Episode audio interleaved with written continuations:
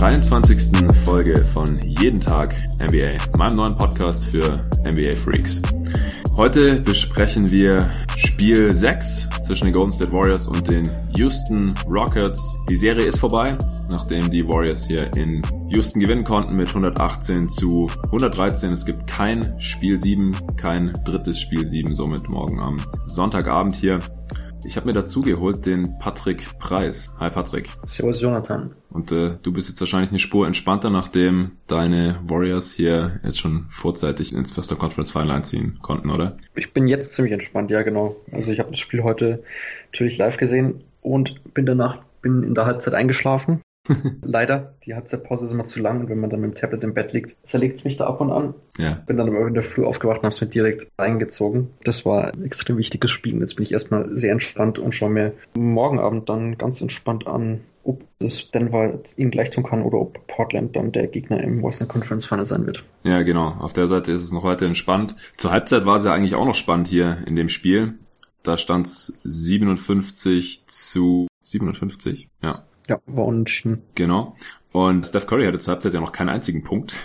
Stand bei 0 von 5 aus dem Feld, drei Fouls, hatte nur 12 Minuten ungefähr gespielt. Das war das zweite Mal in seiner Karriere, dass er in einem Playoff-Spiel keinen Punkt aufgelegt hatte in der gesamten Halbzeit. Also man hatte sich ja gefragt, äh, wie treten die Warriors jetzt auf und vor allem wie tritt Steph Curry auf, nachdem Kevin Durant ja sich im letzten Spiel an der Wade äh, verletzt hat, Wadenzerrung. Und es war eben klar, dass er in dem Spiel nicht spielen können wird. Wenn es ein siebtes Spiel gegeben hätte, hätte er da auch nicht spielen können. Jetzt dann für die Western Conference Finals soll er wahrscheinlich wieder zurückkommen können. Und bisher in den Playoffs war er eigentlich Durant ganz klar der beste Spieler der Warriors gewesen. Und Steph Curry hatte eben ja doch schon einiges an Kritik abbekommen, nachdem er eben immer wieder abgetaucht war, auch in Spielen, die man dann verloren hatte gegen die Clippers oder auch gegen die Rockets, war defensiv auch nicht immer äh, konstant und ja, deswegen war es eben interessant hier jetzt zu sehen in so einem Spiel 6, wo man die Serie dann eben vorentscheiden kann als äh, eigentlich Favorit. Ohne Durant war man sich das nicht ganz so sicher, wer da jetzt der Favorit ist. Ich persönlich hatte die Rockets sogar leicht favorisiert, ehrlich gesagt. Einfach weil alle Spiele davor so knapp waren und wenn dann ein Spieler wie Durant wegfällt, hätte ich ja dazu tendiert, dass dann äh, die Rockets eben hier leicht die Nase vorne haben, haben vor allem in Spiel 6, weil es eben ein Spiel ist. Und dann in der ersten Halbzeit kommt Steph Curry hier an und, und macht keinen einzigen Punkt. Also da habe ich schon gedacht, okay, es sieht jetzt schon mal nicht so gut aus. Hat er dann in der zweiten Halbzeit wieder einigermaßen gut gemacht, würde ich sagen, mit 33 Punkten. In der ersten Halbzeit hatte Clay Thompson die, die Warriors da noch gut im Spiel gehalten, zusammen auch mit ein paar neuen Spielern. Thompson hatte, glaube ich, schon 21 zur Halbzeit. Und ja, so konnten die Warriors das hier am Ende noch gewinnen. Das werden wir jetzt auf jeden Fall gleich noch im Detail analysieren. War ja auch das einzige Spiel der letzten Nacht. Der Pod kommt heute ausnahmsweise, oder kam jetzt dann, wenn ihr ihn hört, ausnahmsweise ein bisschen später, weil ich habe das Spiel auch live geschaut, aber dadurch, dass ich äh, am Abend eben von Berlin nach Stuttgart gefahren war, über sechs Stunden lang und davor auch gearbeitet hatte und in der Vornacht auch schon nicht so viel geschlafen hatte und so, bin ich während dem Schauen schon relativ müde geworden, musste da auch immer wieder gegen den Schlaf ankämpfen, dass ich da nicht einfach wegpenne. Und danach war ich dann einfach so durch, dass ich gedacht habe, komm, ich schlafe jetzt erstmal eine Weile, nehme den dann im Laufe des Tages auf und dann hattest du hier spontan Zeit. Das finde ich auf jeden Fall cool. Jetzt haue ich noch kurz einen Shoutout raus für die Rezension, die ich bekommen habe seit der letzten Folge. Super, schreibt Temme. Klasse Format, das Beste für den kurzen Arbeitsweg. Freue mich schon auf die Offseason. Ja, freut mich, dass es hier genau reinpasst in deinen Arbeitsweg. Ich glaube, es geht vielen so, von dem, was ich bisher so mitbekommen habe, dass die Länge, auf der wir uns jetzt hier eingependelt haben, von ganz grob 30 bis 45 Minuten, dass das den meisten morgens oder im Vormittag im Laufe des Tages wann auch immer ganz gut reinläuft, um sich über die NBA auf dem Laufenden zu halten. Und wie gesagt, in der Offseason habe ich dann schon andere Formate geplant. Wenn es natürlich keine Spiele mehr gibt, dann gerade Ende Juni um die Draft herum, Anfang Juli Free Agency Signing Periode. Da gibt es dann bestimmt auch fast jeden Tag genug zu besprechen, dass ich das dann hier höchstwahrscheinlich erstmal weitermache. Ich würde jetzt mal als Ziel zum Ende der Playoffs ausgeben. Wie gesagt, so was den zeitlichen Rahmen angibt, sind wir jetzt schon zur Hälfte durch durch die Playoffs. Spiele gibt es natürlich immer weniger. Es ist jetzt morgen Nacht auch die letzte Nacht, wo tatsächlich zwei Spiele kommen in einer Nacht. Danach gibt's das nicht mehr. Da ist dann immer maximal nur noch ein Spiel. Ist dann für mich auch ein bisschen einfacher zu managen und da dann wahrscheinlich auch zu zu jedem der restlichen Spiele einen Pod rauszuhauen. Wie gesagt, es kann immer mal was dazwischen kommen, aber das wäre auf jeden Fall das kurzfristige Ziel. Für mich und für euch, liebe Hörer, wäre das Ziel, das ich mir wünschen würde, dass ich bis zum Ende der Playoffs 100 Rezensionen bekomme.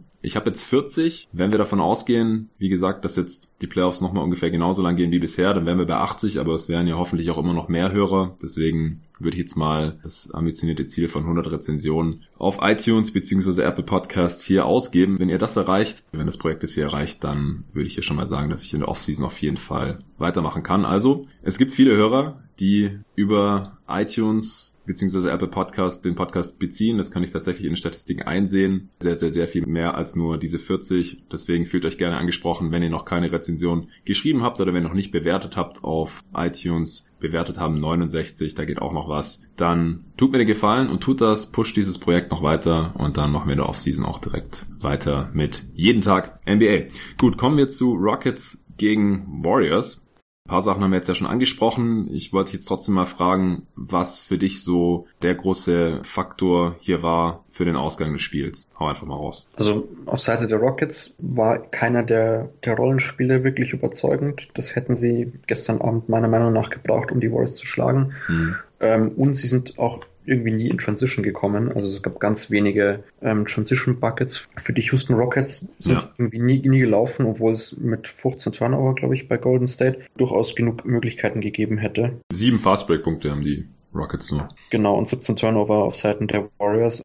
Zwischenzeitlich haben die Warriors wirklich das offensive Blatt gecrashed ohne Ende, sind da mit extrem vielen Leuten immer drauf hingegangen, haben auch sehr hohe Rate gehabt von 30 Prozent. Hm. Die meiste Zeit vom Spiel, also zum Ende ist Houston dann etwas, ist fast gleichgezogen, glaube ich, oder so hat sie sogar überholt, je nachdem, auf welche Seite man das schaut, wenn ich das jetzt richtig im Kopf habe.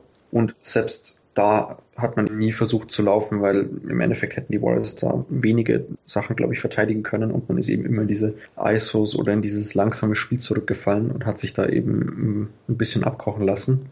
Und auf Seiten der Warriors ähm, würde ich eben die zweite Halbzeit von Curry anführen und dass die Rollenspieler extrem stark waren, meiner Meinung nach. Also Iguodala hat seine Dreier getroffen, hm. fünf von acht. Ich glaube, das letzte Mal 2013 hat er fünf Dreier getroffen in dem Spiel. Das ist heftig. habe ich gehört. Ja, das habe ich auch irgendwo auf Twitter gelesen, ja. Kevin Looney hat 14 Punkte gehabt, 5 Rebounds, 4 davon offensiv, 6 von 8 äh, aus dem Feld und auch schon Livingston war von der Bank wirklich stark. Und generell sind die Warriors eben ähm, eine extrem große Rotation gelaufen mit 11 Leuten, was mich ein bisschen irritiert hat, aber mhm. eben auch mit dem Foul Trouble von Curry ein bisschen zusammenhängt. Ja, Nee, also bei den Warriors haben die Rollenspiele hier auf jeden Fall ihren Job gemacht. Das war ja auch die Frage, wer bekommt jetzt die Minuten von Kevin Durant, dass es jetzt nicht den einen Spieler gibt, der jetzt hier direkt die 40 Minuten oder so von Durant übernehmen kann. Das war auch klar, dass die Starter nicht wirklich viel mehr Minuten bekommen können. Also die restlichen Starter, die normalen Starter in Form von Thompson, Green, Curry und auch Iguodala ja zuletzt in dieser Serie, dass die schon im hohen 30er Bereich ihre Minuten hatten oder sogar 40 plus, das war auch klar. Jetzt in dem Spiel musste überhaupt keine 40 Minuten spielen. Die meisten hat sogar Thompson bekommen mit, mit knapp 40 Minuten. Die anderen waren alle so zwischen 34 und 37, mit Ausnahme von Bogut natürlich, der der fünfte Starter hier jetzt war, hat aber nur gut elf Minuten gespielt. Das heißt, äh, nur die beiden Halbzeiten gestartet und dann wurde er nicht mehr zurückgebracht, weil er einfach ja gegen die Rockets jetzt nicht so der geeignete Defender ist, dass er startet, obwohl er nicht so wirklich hier reinpasst. Das ist irgendwie auch typisch äh, Kerr, aber wenigstens hat er dann erkannt oder war halt klar, dass andere Spieler hier mehr Minuten bekommen sollten. Und die Minuten wurden dann wirklich ziemlich gleichmäßig verteilt auf fünf Bankspieler, eben Looney, Cook, Livingston, Jarabko und Bell, die teilweise ja DNP-CDs am laufenden Band bekommen hatten hier in diesen Playoffs bisher jetzt alle mindestens zehn Minuten eingesetzt wurden und eigentlich auch alle einen ganz soliden Job gemacht haben. Den einzigen, den ich da ein bisschen ausnehmen würde, ist, glaube ich, Quinn Cook. Der hat aus dem Feld eigentlich so gut wie nichts getroffen, eins von fünf. Und gegen Chris Paul, gut, da sehen wahrscheinlich viele nicht so gut aus, aber ja, Chris Paul hat ihn da teilweise auch relativ hart rangenommen. Paul hatte auch ein sehr gutes Spiel, genauso wie Harden eigentlich. Aber abseits von den beiden kam halt nicht so viel, hast du ja gerade schon angesprochen, auf Seiten der Rockets eben im Gegensatz zu den Warriors. Ich würde es auch so sehen, also gerade was das Scoring angeht, äh, Harden hat 35 gemacht, Paul 27, also das war die erste, das erste Spiel, in dem er jetzt hier mal mehr als seine, weiß nicht, 15, 17, 18, 19 Punkte aufgelegt hat. Mit 27, 6 Assists auch, 11 Rebounds und nur zwei Turnovers, gute Quoten geschossen. Er war aggressiv und, und hat hier auf jeden Fall seinen Part geleistet heute hier im vorentscheidenden Spiel. Aber ansonsten kam halt nicht viel. Also gerade Gordon leider nur neun Punkte, der in vorherigen Spielen immer ein sehr, sehr wichtiger Faktor war auf Seiten der Rockets. Von dem kam heute nicht so viel. Nur ein von zwei Dreiern auch, einziges Mal in der Linie gewesen. Und dann hat Tucker noch zweistellig gepunktet, 15 Punkte. Das ist ein gutes PJ Tucker-Spiel, drei von sechs von Downtown auch. Und Capella noch zehn, Double-Double, zehn Punkte, zehn Rebounds, sechs davon offensiv aber auch nur 5 von 11 aus dem Feld für jemand, der fast nur am Ring Abschlüsse nimmt, ist das auch nicht so toll, war auch kein einziges Mal in der Linie. Und sonst kam einfach von, von niemandem so wirklich was. Also Rivers hat noch zwei Dreier getroffen, Green auch, aber nur zwei von sieben, zwei von neun, wurde auch bei einem wichtigen Dreier in der, in der Crunch-Time am Ende, wo man es nochmal hätte spannend machen können, wurde auch geblockt. Champard hat gar keine Punkte gemacht in dem Spiel in elf Minuten. Nene hat fast zehn Minuten gesehen. Der hat jetzt mehr Einsatzzeit bekommen, weil wenn KD nicht drauf ist, man jetzt mit ihm vielleicht nicht so aktiv das, das Mismatch huntet oder nicht so viel huntet wie sonst. Aber ja, hat jetzt hier in dem Spiel auch äh, nicht wirklich viel Positives beitragen können. Daniel House hat weiterhin keine Minuten bekommen. Da wurde ja spekuliert, dass er nicht mehr eingesetzt wird, weil er Probleme hatte, Kevin Durant zu verteidigen. Jetzt hat er nicht mehr gespielt und House immer noch keine Minuten bekommen. Aber er hätte die Defense wahrscheinlich auch nicht besser gemacht. Das ist einfach nicht so richtig seine Stärke. Und die Offense war jetzt gar nicht so das Problem der Rockets hier in diesem Spiel. Also sie haben auch insgesamt ihre Dreier gut getroffen, 44 Prozent bei 39 Versuchen und ein äh, gutes Offensivrating auch gehabt als Team von 117 gegenüber 122 von den Warriors, aber ja insgesamt war eher die Defense auch das Problem, die über weite Strecken von dieser Serie gegen die Warriors teilweise auch einfach viel besser ausgesehen hatte, oder? Ja, würde ich auch zustimmen. Also man hatte da echt Probleme und das obwohl mit KD eigentlich der, der beste Warriors-Spieler ähm, gefehlt hat und der in der Serie auch definitiv die meisten Punkte hatte und am wichtigsten war für die Warriors eben gegen die Houston Rockets. Das hat man ja letztes Jahr schon gesehen und das war dieses Jahr eben sogar noch stärker, so hatte ich das Gefühl. Und dass man sich dann in Game 6 zu Hause ja so schlecht anstellt, hatte ich irgendwie nicht erwartet, ehrlich gesagt. Ja, ich auch nicht. Was haben die Warriors offensiv so gemacht jetzt ohne Durant? Was ist dir da jetzt aufgefallen als jemand, der viel Warriors schaut und du bist ja im Prinzip auch zum Warriors-Fan geworden, als Durant noch nicht da war vor einigen Jahren. Hat dich das jetzt wieder so ein bisschen an die Pre-KD Ära erinnert oder ja, was hast du von der Warriors Offense jetzt hier gehalten in dem Game? Also die Warriors Offense war ja offensichtlich nicht allzu schlecht. Ähm, man hat viele Syst ja, System Buckets bekommen in gewissem Sinne. Mhm. Also es hat eben weniger Isolationen gegeben für KD. Für den waren die eben die letzten Spiele häufig, weil er eben so der Switchbuster ist gegen die Rockets Defense, die eben alles switchen und da den Warriors eben doch Probleme bereiten können. Mhm. Das war gestern teilweise auch so, aber nicht ganz so stark wie, wie sonst, hatte ich das Gefühl. Man ist grundsätzlich schon so zu den Würfen gekommen, die man haben wollte. Also auch die Würfe, die Curry in der ersten Halbzeit genommen hat, waren jetzt, also da waren vielleicht ein oder zwei schlechte Würfe dabei, aber der Rest waren schon gute Würfe, die er normalerweise auch machen kann. Ja. Um, ähm, und insgesamt sind die Warriors da eben das ganze Spiel über eigentlich so in die offensiven Sets gekommen, die sie haben wollten. Und die Rockets konnten ihnen da nicht so viele Probleme bereiten. Also man hat mit ähm, Curry und Green auch viel Pick and Roll gelaufen dann zum Schluss ich glaube, es im letzten Viertel sechs oder acht Mal hintereinander, ja. ähm, ist auch jedes Mal zu guten Gelegenheiten gekommen, ähm, konnte da entweder punkten direkt aus der Aktion heraus oder dann eben einen Switch provozieren. Dann hat Curry auch Tucker einmal relativ alt aussehen lassen, hat dann dann Stepback 3 genommen, mhm. der dann reingegangen ist. Dann hat man kurze Zeit später dann eben noch, hat aus dem Double Team Draymond Green gefunden, der dann eben auf Nigodala weitergepasst hat und dann auf Thompson, der dann eben diesen Dreier da so leicht zeitlich top of the key genommen hat und der eben dann auch im Endeffekt so das Game ja beendet hat. Ja, das war so der Dagger, ja, ja genau. genau. Ja, das hatte ich mir auch so notiert. 36 Sekunden vor Schluss, dieser Dreier nach dem Kickout von Green und dem Swing Pass von Igodala. Da hat das Spiel eigentlich schon so vorentschieden. Ja, ich denke auch, dass einfach wieder sehr viel mehr natürlich über Curry gegangen wurde, dass er sich dann vor allem in der zweiten Halbzeit halt auch Würfe rausgenommen hat, die er sich nicht unbedingt nehmen würde, wenn Durant mit drauf ist. Das hat man einfach so beobachten können jetzt die letzten Jahre, diese Dynamik, obwohl Curry halt solche Würfe natürlich auch äh, treffen kann, vor allem wenn er heiß gelaufen ist. In der ersten Halbzeit war es jetzt aber nicht so, dass er offensiv ein totaler Non-Faktor war, auch wenn er null Punkte hatte. Also er wird halt auch bei Pick and Rolls ähm, oft getrappt und dann ähm, musste er halt oft auch den Ball abgeben und dann hat Green ähm, schon aus dem Short Roll auch immer wieder irgendwas kreieren können, auch wenn dann natürlich äh, Curry dafür im Endeffekt nichts im, im Boxscore stehen hat. Und ja, in der ersten Halbzeit hat, wie gesagt, äh, Clay Thompson das Heft in die Hand genommen und die Warriors da noch mehr oder weniger im Alleingang in der Hand äh, im Game gehalten. Das war natürlich auch extrem wichtig. Wie gesagt, er hat in der ersten Halbzeit schon 21 Punkte gemacht. Insgesamt hat er dann 27 gehabt. Also in der zweiten Halbzeit, als dann äh, Steph übernommen hat, haben sie, haben sie sich quasi so ein bisschen abgewechselt. Hat dann Clay Thompson gar nicht mehr so viel machen müssen. Abseits von diesem Dagger-Dreier, da kurz vor Schluss, ähm, hat er ja sonst nur noch drei Punkte gemacht. Aber genauso wie Clay ist, äh, wie Curry ist er natürlich auch ein Spieler, der sehr viel Aufmerksamkeit der gegnerischen Defense hier genießt und wo immer irgendein Defender eigentlich dran kleben muss und so war dann halt auch immer Platz natürlich für die anderen. Und klar, wenn ein Igodala so viele Dreier trifft wie schon seit x Jahren nicht mehr, dann äh, wird es halt langsam eng für, für die Rockets Defense, weil sie haben Iguodala wieder schießen lassen. Sie haben ihm den Platz gegeben. Das ist ja eigentlich auch die richtige Taktik, weil wie gesagt, in vielen, vielen Playoff-Spielen über Jahre hinweg trifft Iguodala keine fünf Dreier und jetzt heute Nacht hat er halt mal wieder fünf getroffen bei acht Versuchen. Äh, bezeichneterweise war auch wieder 0 von 2 von der Freiwurflinie, ist einfach ein, ein shaky Shooter, egal von der Freiwurflinie oder von Downtown. Hat aber natürlich auch wieder gute Defense gespielt, 17 Punkte, Iguodala, 2 Rebounds, 3 Assists, 5 Steals. Clay und er haben sich so ein bisschen abgewechselt, da James Harden zu bearbeiten in der Defense. Und dieser Mix aus erste Halbzeit Thompson, zweite Halbzeit Curry, Green mit noch ein bisschen Creation. Er hat selber nicht so viel gepunktet, nur acht Punkte gemacht, auch 0 von 2 von Downtown wieder. Also das ist halt auch nach wie vor ein Wurf, den die Rockets ihm geben, den er aber nicht wirklich nehmen will und wenn er mal doch, dann trifft er ihn halt nicht. Hat aber sieben Assists wieder gemacht, äh, Draymond Green. Also hat er auch viele wichtige Pässe gespielt, viel kreiert das war dann letztendlich einfach zu viel für die Rockets Defense. James Harden hat jetzt auch wieder ein bisschen Kritik abbekommen hier nach dem Spiel, weil, wie gesagt, für viele waren jetzt die Rockets eigentlich fast schon die Favoriten hier in dieser Serie ohne KD. Hat jetzt wieder nicht gereicht. Dieses Jahr sogar nur in sechs Spielen, nachdem es letztes Jahr sieben Spiele waren. Wie findest du da die Kritik gerechtfertigt? Also ich fand sein Spiel ehrlich gesagt ziemlich gut, bis auf ein paar kleinere Aspekte. Also ich fand ihn defensiv relativ gut, er hat ein paar Pässe ähm, richtig gut antizipiert und stand dann immer richtig und hat auch vier Steals geholt dadurch.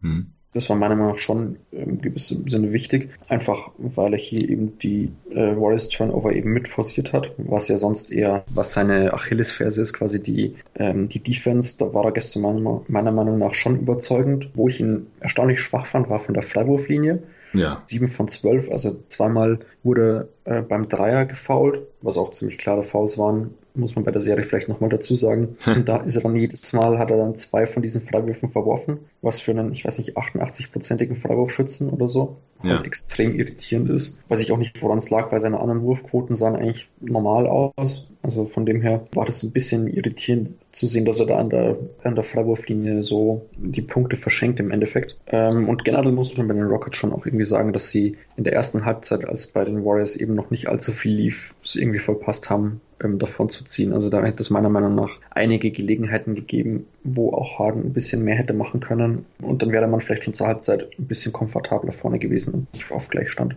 Ja, nee, also insgesamt hätte ich jetzt auch wenig an Hardens Serie auszusetzen nach der Jazz-Serie und auch nach den ersten Spielen gegen die Warriors wurden ja schon Stimmen laut, ja, er verliert in den Playoffs einfach extrem an Effizienz und seine Dreier nicht fallen und er die Bullshit-Calls nicht mehr bekommt und so weiter. Aber letztendlich hat er jetzt über die Serie 35 Punkte bei einem Offensive Rating von 119 aufgelegt, bei guten Quoten durch die Bank weg, 35 Prozent auf seiner Dreier getroffen, sieben Rebounds, 5,5 Assists, zweieinhalb Steals pro Spiel und ein halber Block pro Spiel. 82%, Prozent aber nur von der Freiwurflinie, also es schlägt sich hier schon ein bisschen nieder auch in seinen Stats über die gesamte Serie, dass er einfach immer wieder mal ein paar Freiwürfe liegen lassen hat und letztendlich halt 6% weniger getroffen hat als in der Regular Season. 50 von 61, aber wenn man das halt mal mit den Stats der Regular Season vergleicht, dann ist es schon sehr, sehr vergleichbar. Also in der Regular Season hat er ja 36 Punkte bei einem 118er Offensivrating aufgelegt, also ist quasi kein Unterschied. In der Regular Season hat er allerdings 7,5 Assists aufgelegt pro Spiel, also hier jetzt halt ein paar weniger, die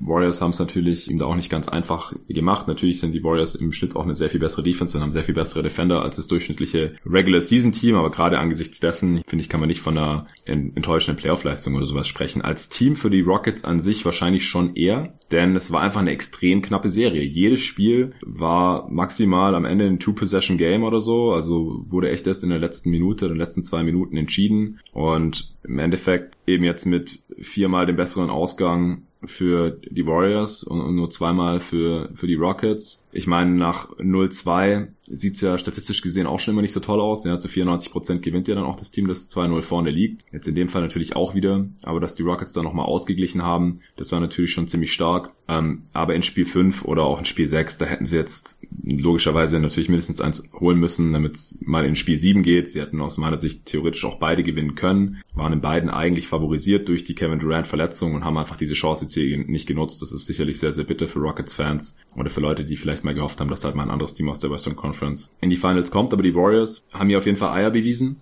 ja, haben jetzt hier auch ohne, ohne Durant einfach wie das bessere Team letztendlich gespielt, kommen hier verdient weiter, sind einfach nach wie vor der Favorit jetzt natürlich auch in der Western Conference in den Conference Finals, denke ich, werden sie weder gegen die Blazers noch gegen die Nuggets großartige Probleme haben. Ich sage es ja immer wieder, die beiden Teams haben schon große Probleme, sich gegenseitig zu verteidigen. Und die Warriors sind jetzt, egal ob mit einem fitten Durant oder ohne, halt nochmal eine ganz andere Hausnummer als, als die Offense der Blazers oder Nuggets. Die ist natürlich auch gut, aber kann man einfach nicht mit dieser Punktemaschine aus Golden State hier vergleichen. Und defensiv sind die Warriors auch nochmal ein, ein Stück natürlich besser. Also da würde ich jetzt, egal welches Team weiterkommt, keine allzu enge Serie erwarten. Also war das jetzt hier einfach schon mal die Vorentscheidung dafür, welches Team in die Finals einzieht. Würdest du das auch so sehen? Ja, da würde ich mich definitiv anschließen. Also ich finde zwar die Nuggets und die Trailblazers beide diese Saison relativ stark in den Playoffs, ähm, aber defensiv hast du schon recht mit dem, was du gesagt hast. Also wenn sie sich nicht gegenseitig verteidigen können, wird es gegen die Warriors aller Voraussicht nach auch ziemlich deutlich werden, meiner Meinung nach, selbst ohne KD. Ja, das denke ich doch auch. Siehst du es auch schon als Vorentscheidung für den Titel? Also letztes Jahr haben ja viele gesagt, das waren die Finals schon in den Western Conference Finals, Houston gegen Golden State. Würdest du da jetzt diese Saison auch wieder mitgehen? Da würde ich nicht ganz mitgehen. Also ich sehe die Rockets zwar schon relativ stark, auch ähm, ligaübergreifend, aber im Osten spielen dann doch zwei Teams mit, die ich vermutlich vor ihnen gerankt hätte. Ich glaube, wir haben auch in dem Tier-Podcast auf GoToGuys mal vor den Playoffs mal besprochen, dass ich die Bucks auf einem Niveau mit den Warriors in dieser Saison gesehen habe. Hm. Von dem her, die Bucks und die Raptors wären da mein Tipp eher, die ich so noch vor den Rockets gesehen hätte. Ja, ich sehe es auch so. Also ich würde mich jetzt auch nicht wohl damit fühlen zu sagen, dass die Rockets hier irgendwie deutlich besser sein sollen als die Bucks oder Raptors. Bei den Sixers hängt natürlich immer viel davon ab, in welcher Form Embiid auftritt. Wenn er fit ist, dann sind sie ganz offensichtlich auf einem Niveau mit den Raptors. Ich weiß nicht, wie es dann im direkten Matchup mit den Warriors aussehen würde, aber ich würde auch sagen, also die Finals sind dieses Jahr tatsächlich wahrscheinlich, oder kann man damit recht behaupten, dass es auch ein Matchup ist zwischen den vielleicht beiden besten Teams der Liga. Also wer auch immer sich da im Osten durchsetzt, der hat zu dem Zeitpunkt ja auch schon so viel bewiesen. Denn alle drei Teams sind stark, die jetzt noch im, im Osten mit drin sind. Gerade die Bucks und wie gesagt auch die Raptors, die sehe ich halt konzeptionell auch ganz gut aufgestellt. Das mit den Warriors aufzunehmen, da würde ich auch relativ spannende Finals dann erwarten. Wie gesagt, die einzigen, die da jetzt ein bisschen abfallen, sind halt die Blazers und Nuggets. Aber so wie sich das Bracket jetzt halt diese Saison hier präsentiert hat oder wie es hingekommen ist, ist es halt so, dass jetzt eins der beiden Teams in die Western Conference Finals einzieht, ist ja auch okay und ich wüsste jetzt auch nicht, welches Team man abseits der Rockets jetzt vielleicht noch da verdienter gesehen hätte, denn es gab bei allen gute Gründe, warum sie ausgeschieden sind hier in der ersten Runde der Western Conference. Ich habe jetzt gerade nochmal in meine Notizen reingeschaut. Was äh, ich mir noch aufgeschrieben hatte, ist, dass es mich gewundert hat, wie wenig man PJ Tucker auf der 5 gesehen hat, nachdem diese Lineup so gut funktioniert hatte in den vorherigen Spielen. Gerade gegen die Hamptons 5 der Warriors, klar, da hat jetzt Durant gefehlt, aber es ist für mich eigentlich kein Grund, warum man das jetzt weniger gesehen hat. In dem Spiel hat jetzt halt Capella fast 31 Minuten gesehen und wie gesagt, nee, nee, auch noch fast 10. Und im Umkehrschluss hatte man dann halt noch ungefähr 8 Minuten Tucker auf der 5 und das verstehe ich jetzt nicht so ganz. Vielleicht, weil man defensiv eh schon ein bisschen Probleme hatte und vielleicht hat der Anthony dann gedacht, äh, er hat lieber einen traditionellen Big mit drauf, aber ich sehe halt gar nicht, wieso diese Lineups jetzt unbedingt mit dem traditionellen Big defensiv so viel besser sein sollten. Ich hätte mir da vielleicht noch ein bisschen mehr Tack auf der 5 gewünscht. Das wäre jetzt noch so mein letzter Punkt gewesen zu diesem Game. Ähm, würde ich mich prinzipiell anschließen. Also die Warriors hatten ja elf Minuten Bogan und elf Minuten Jordan Bell. Also im Endeffekt nur zweimal einen klassischen Center, wobei Bell ja auch äh, eher undersized ist und Tucker sollte gegen den eigentlich schon spielen können. Ja, aber Looney hat ja auch noch 20 Minuten gesehen. Also ich glaube halt grundsätzlich, wenn Bogart und und ein Looney drauf ist, dann kann man da auf jeden Fall von einer traditionellen Lineup sprechen. Das schon. Ähm, aber ich denke, Looney ist vom Körper nochmal so, dass Tucker auf alle Fälle dagegenhalten könnte gegen ihn. Also Bogart ist jetzt schon ein Stück größer. Ja, okay aber halt, ich denke, dass man ein bisschen Angst hatte, dass man ähm, das Rebound-Battle extrem verliert, was man offensiv am Ende ja trotzdem gerade so ausgeglichen gehalten hat. Also die Warriors haben ja trotzdem zehn Offensiv-Rebounds geholt ähm, und waren da relativ effektiv am Brett. Ähm, was mir noch aufgefallen ist, ist, dass Tucker auch 45 Minuten gespielt hat. Hm. Also mit Abstand die meisten in der Partie, was ich ähm, schon recht krass finde. Also drei Minuten Pause.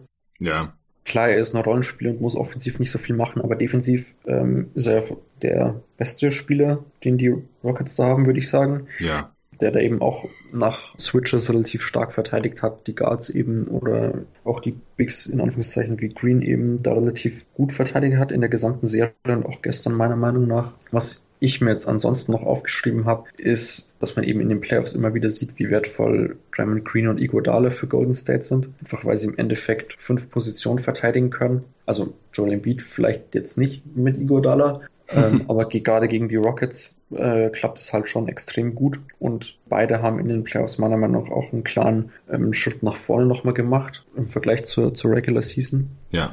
Und haben da sowohl defensiv als auch offensiv eine extrem starke Playoffs gespielt und eben auch in der Serie ähm, extrem überzeugt. Und auf der Gegenseite dann eben äh, mit Clint Capella sieht man eben, dass der gegen ja, 28 Teams halt gut aussieht. Und gegen die Warriors tut er sich eben immer wieder schwer dem Ganzen da seinen Stempel aufzudrücken. Zum einen halt, weil er irgendwie mehr am Perimeter verteidigen muss, weil alles ges konsequent geswitcht wird und ähm, weil er eben einfach nicht zum Rebounden so gut kommt. Also er hat zwar jetzt gestern sechs Offensiv-Rebounds geholt, aber ich meine, dass da ein paar Scrambled Possessions im Endeffekt dabei waren, wo in einer Possession direkt so zwei, drei ähm, Offensiv-Rebounds ihm gut geschrieben wurden, mhm. wo er eben den Putback damals verlegt hat. Mhm. Deshalb sieht es da vielleicht jetzt auch ein bisschen besser aus, als es am Ende war, könnte ich mir vorstellen. Und ja, da sieht man eben einfach, wie gut die Warriors-Rollenspieler halt äh, einfach in so ein Playoff-Setting reinpassen. Ja, vielleicht noch ein paar Serienstats, um das hier dann auch abzuschließen. Äh, Steph Curry hat jetzt über die Serie im Endeffekt 24 Punkte, 5 Assists im Schnitt aufgelegt, aber nur 28 Prozent von Downtown getroffen und da ist ja das letzte Spiel schon mit dabei. Da war jetzt Nacht war jetzt 4 von 11, also jetzt auch nicht ähm, super dominant, aber am Ende hat er halt, oder in der zweiten Halbzeit natürlich, äh, hat er da einige wichtige noch getroffen. Durant natürlich 33 Punkte im Schnitt aufgelegt. Wie gesagt, da müssen wir jetzt mal gucken, wie er wieder zurückkommt bei einem Offensive Rating von von 114. Curry hat ein Offensive Rating von 106, also nicht so stark. Thompson noch schwächer, 102. Das hat jetzt im letzten Spiel auch noch ein bisschen geboostet. Dann hattest du ja schon angesprochen, Igodala und Green. Igodala hat jetzt in der Serie 13,5 Punkte pro Spiel gemacht. Das ist auf jeden Fall ziemlich überdurchschnittlich für ihn. Green auch 13 Punkte pro Spiel, neben 11 Rebounds und 8 Assists im Schnitt. Das ist natürlich extrem stark. Green hat letztes Jahr, glaube ich, nur 8 Punkte im Schnitt gemacht in dieser Serie gegen die Rockets. Also das war auf jeden Fall ein deutliches Upgrade hier dieses Jahr. Und beide waren halt auch extrem effizient. Also Iguodala 133er Offensivrating und Green 118er. Das hat hier eben die etwas ineffizienteren Scoring-Leistungen von Curry und Thompson ein bisschen ausgeglichen, auch wenn die natürlich sehr viel mehr Würfe nehmen. Äh, Thompson hat immer noch 19 Punkte pro Spiel hier gemacht gehabt. Von der Bank haben wir über weite Strecken nix. Also auch wenn man sich das hier mal nochmal anguckt, so die totalen Zahlen, da äh, ist Looney noch der Topscorer von der Bank mit sechs Punkten und ansonsten Livingston vier pro Spiel, Trapco 2 und der Rest noch weniger. Also da müssen die Starter halt schon immer liefern und wenn Durant verletzt ist, dann äh, muss die Bank da schon ziemlich überperformen. Das hat jetzt letzte Nacht halt mal geklappt, aber da würde ich mich jetzt auch nicht jede Nacht drauf verlassen wollen. Anstelle der Warriors bei den Rockets, Harden hatte ich ja schon gesagt, Gordon hat über die Serie jetzt 20 Punkte im Schnitt gemacht, trotz äh, seines relativ schwachen sechsten Spiels jetzt. Der war extrem stark, Offensivrating von 120, ist auch das Beste des gesamten Teams. Also da hat man wahrscheinlich schon mehr bekommen, als man sich irgendwie erhoffen konnte. Paul im Endeffekt 17 Punkte pro Spiel, 6 Assists. Natürlich effizient, Offensivrating von 116, aber da hätte man sich stellenweise sicherlich ein bisschen mehr Volumen erhofft. Der Dreier ist auch nicht so richtig gefallen mit 31 Prozent jetzt über die Serie, obwohl er letzte Nacht ja nochmal 3 von 6 rausgehauen hat. Freiwurf auch, ja, untypisch schlecht gefallen mit 79 Prozent, 23 von 29. Er ist ja auch immer näher an den 90 Prozent sonst eigentlich dran und hatte da auch mal äh, in der Crunch-Time den einen oder anderen verhauen. Dann hat Tucker noch zweistellig gepunktet, 11 Punkte pro Spiel, aber bei ihm schwankt es ja immer relativ stark zwischen ja eher so 5 Punkten und dann mal 15 Punkten, dann hat man im Schnitt halt vielleicht 10. Ja, und ansonsten kam noch so immer mal wieder was von dem einen oder anderen Rollenspieler. Rivers hat sicherlich einige gute Spiele abgeliefert. Jetzt letzte Nacht kam da auch ein bisschen wenig. Capella hattest du auch schon genannt gehabt. Der hat keine neun Punkte pro Spiel hier gemacht. Vier Offensiv-Rebounds pro Spiel ist natürlich stark, aber das allein rechtfertigt da dann eben auch noch nicht seine relativ prominente Rolle in dem Matchup, denke ich mal. Aber die, ja, die Rockets hatten einfach nicht so viele andere Optionen. Wie gesagt, ich hätte mir letzte Nacht da noch ein bisschen mehr Tucker gewünscht. Ich weiß nicht, vielleicht hat D'Antoni gedacht, ähm, wenn wenn Durant nicht spielt, dann muss man auch nicht so viel switchen und wie gesagt, Nene oder ein Capella wird da nicht so oft abused, dann lässt mir lieber die spielen, aber hätte mir vorstellen können, dass es mit Tucker hier auf der 5 ein bisschen besser funktioniert eigentlich. Ja, über die Serie hatten die Warriors jetzt ein Offensivrating von 112, Rockets 110, also wirklich denkbar knappe Serie, extrem knappe Serie. Wie gesagt, das ein oder andere Spiel hätte ja wirklich auch andersrum ausgehen können, dann wären die Rockets hier auch weitergekommen, aber ja, die Warriors waren hier eben auch einigermaßen klatsch. Letzte Nacht, wie gesagt, eben Thompson und, und Curry in anderen Spielen war es dann teilweise auch Durant. Und unterm Strich, auch wenn es letztes Jahr über sieben Spiele ging, war die Serie hier dieses Jahr jetzt auch nochmal knapper, finde ich. Einfach weil es auch keinen einzigen Blowout gab. Also wirklich super Serie, hat super viel Spaß gemacht. Ich finde es schade, dass es jetzt nicht in ein siebtes Spiel geht, aber wie gesagt, die Warriors haben jetzt hier verdient gewonnen. Siehst du die Warriors als Favorit auf den Titel noch persönlich? Ähm, schon noch. Also mm, ich gehe schon davon aus, dass Durant nach den Conference Finals wiederkommt, spätestens. Ja, also ist ja noch nicht ganz sicher. Und wenn der auf seinem halbwegs normalen Leistungsniveau spielt, sind die Warriors meiner Meinung nach immer noch Favorit. Wenn nicht, muss ich es mir noch überlegen. Da habe ich mir jetzt noch keine ähm, Gedanken dazu gemacht, ob ich dann die Raptors oder die Bucks vorne sehen würde. Hm. Was sind deine Tipps für die Game Sevens morgen Nacht? Ich würde vermutlich mit den Raptors gehen. Wenn jetzt Embiid ein überragendes Game abliefert, gewinnt es vielleicht sogar die Sixers, aber da bin ich mir über seinen Gesundheitszustand aktuell echt zu unsicher, äh, weil er ja doch irgendwie immer wieder jetzt was hat über, das, über die Serie. Hm. Und beim anderen Game 7 habe ich die Nuggets vorne, einfach weil ich gerne die Nuggets weiterkommen sehen würde und ähm, weil sie mir schon gezeigt haben, dass sie in Game 7 zu Hause gewinnen können. Ja, genau. Also wie gesagt, normalerweise gewinnt halt auch zu 79 Prozent das Heimteam Spiel 7. Dafür gibt es natürlich einen Grund und ich sehe jetzt hier bei beiden Serien nichts, wieso ich sagen würde, das läuft jetzt hier anders, als es eben im Normalfall abläuft. Die Teams sind ziemlich nah beieinander und dann würde ich jetzt im Zweifel einfach auch mit dem Heimteam mitgehen. Ich glaube, ich sehe auch einfach im Schnitt die Nuggets ein bisschen stärker als die Blazers. Die Blazers haben jetzt im letzten Spiel gewonnen. Ich hatte es ja auch erklärt, weil äh, diese Lineup mit äh, Hood und Collins und dann eben noch Turner bzw. Seth Curry extrem gut funktioniert hat. Ich weiß nicht, ob sie das nochmal wiederholen können. Ich weiß nicht, ob Collins nochmal die Leistung wiederholen kann, ob ein Hood nochmal so gut wie alles trifft. Und ansonsten, wenn das nicht der Fall ist, gewinnen normalerweise eben die Nuggets und gerade zu Hause würde ich dann eben auch eher auf sie tippen. Und auch die Raptors würde ich zu Hause hier eben leicht favorisiert sehen. Du hast schon recht, wenn der Beat jetzt völlig ausrastet und dann vielleicht noch ein Butler oder ein Simmons auch ein gutes Spiel hat, dann können sie hier definitiv das Spiel gewinnen. Auch Lillard kann natürlich quasi im Alleingang für den Sieg sorgen. Aber der hat jetzt hier in dieser Serie eben bisher auch ein bisschen underperformt. Der Dreier fiel bis zum letzten Spiel noch nicht so richtig. Also da bin ich jeweils halt noch ein, ein, bisschen skeptisch und ich kann mir auch gut vorstellen, dass Kawhi Leonard ähm, eine legendäre Leistung hier hinlegen wird ähm, und nach den letzten beiden Spielen oder vor allem nach dem letzten Spiel, wo er dann nicht mehr so ganz übermenschlich aufgetreten ist, hier nochmal eine richtige Glanzleistung dann für Spiel 7 parat hat.